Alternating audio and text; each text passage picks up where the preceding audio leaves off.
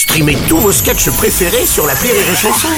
Des milliers de sketchs en streaming, sans limite, gratuitement, sur les nombreuses radios digitales Rire et Chanson.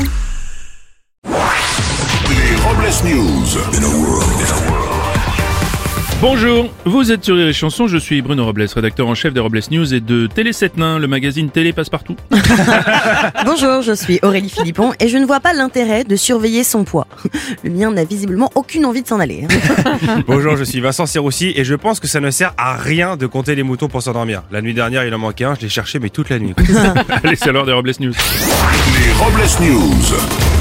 L'info du jour, c'est l'embargo sur le pétrole russe. À la suite de la guerre en Ukraine, l'Europe a mis en place depuis hier un embargo sur le pétrole russe. Il est maintenant interdit d'importer du pétrole et ses dérivés, comme le plastique par exemple, en provenance de la Russie. Et oui, une bien mauvaise nouvelle pour ceux qui attendaient la livraison d'une poupée russe siliconée pour Noël.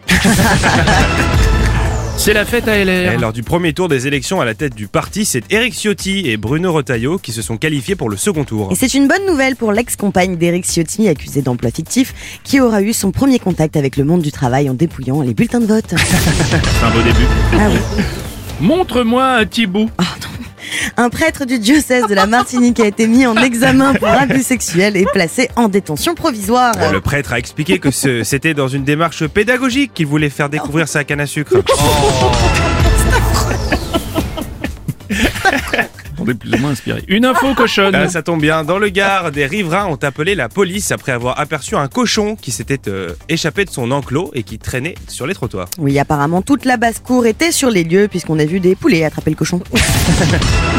On va terminer avec un anniversaire. Il y a 30 ans, le 3 décembre 1992, un ingénieur et concepteur de logiciels britannique de seulement 22 ans envoyait le premier SMS jamais envoyé. Ah bon, il avait envoyé quoi? Ah bah, il, aurait envoyé un SMS à sa copine euh, Voyons-nous bite à tout chat? Oui, à l'époque, il n'y avait pas de correcteur automatique.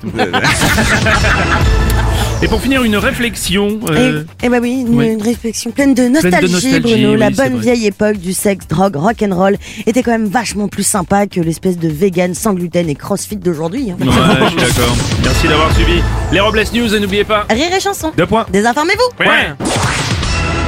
Les Robles News. Sur Rire et Chanson. Rire et chanson